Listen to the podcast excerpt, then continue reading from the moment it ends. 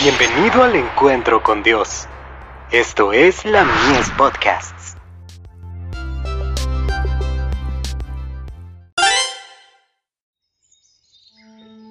La maravillosa gracia de Dios. Mayordomo de tus fuerzas. Amarás al Señor tu Dios con todo tu corazón, y con toda tu alma, y con toda tu mente y con todas tus fuerzas. Marcos 12, verso 30. A cada hombre se le encomiendan dones individuales talentos definidos. Algunos consideran que estos talentos están limitados a ciertos hombres poseedores de capacidades mentales superiores y de genio. Pero Dios no ha restringido el otorgamiento de sus talentos a unos pocos favorecidos. A cada cual se le confía algún don especial por el cual el Señor lo considerará responsable. El tiempo, la razón, los medios, la fuerza, las facultades mentales, la ternura de corazón, todos estos son dones de Dios, confiados para que se los emplee en la gran obra de bendecir a la humanidad. Comentario Bíblico Adventista. Tomo 5. Página 1100. En su capital de fuerza, se ha confiado un precioso talento a los hombres para que trabajen. Es de más valor que cualquier depósito bancario y debe ser apreciado altamente. Es una bendición que no puede ser comprada con oro o plata, casas o tierras, y Dios requiere que la usemos sabiamente. Nadie tiene derecho a sacrificar este talento a la influencia corrompida de la inacción.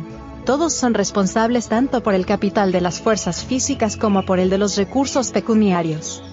Muchos de los que siguen a Cristo tienen que aprender todavía la lección esencial del contentamiento, y la diligencia en los deberes necesarios de la vida requiere más gracia, y más severa disciplina de carácter, el trabajar para Dios como mecánico, negociante, abogado o agricultor, cumpliendo los preceptos del cristianismo en los negocios de la vida, que el trabajar como misioneros reconocidos. Se requiere vigoroso nervio espiritual para introducir la religión en el taller, la oficina, santificando los detalles de la vida diaria, y ordenando toda transacción de acuerdo con la norma de la palabra de Dios. Pero esto es lo que el Señor requiere, Consejos para los maestros, padres y alumnos, acerca de la educación cristiana. Página 212 a la 214. La religión y los negocios no van separados, son una sola cosa.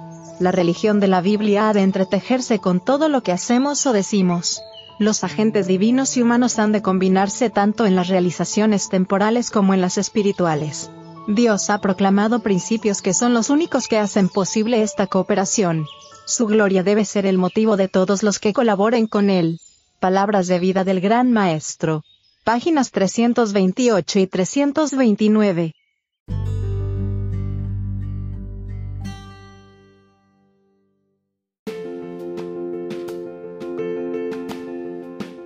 Visítanos en www.ministeriolamies.org para más contenido. Dios te bendiga.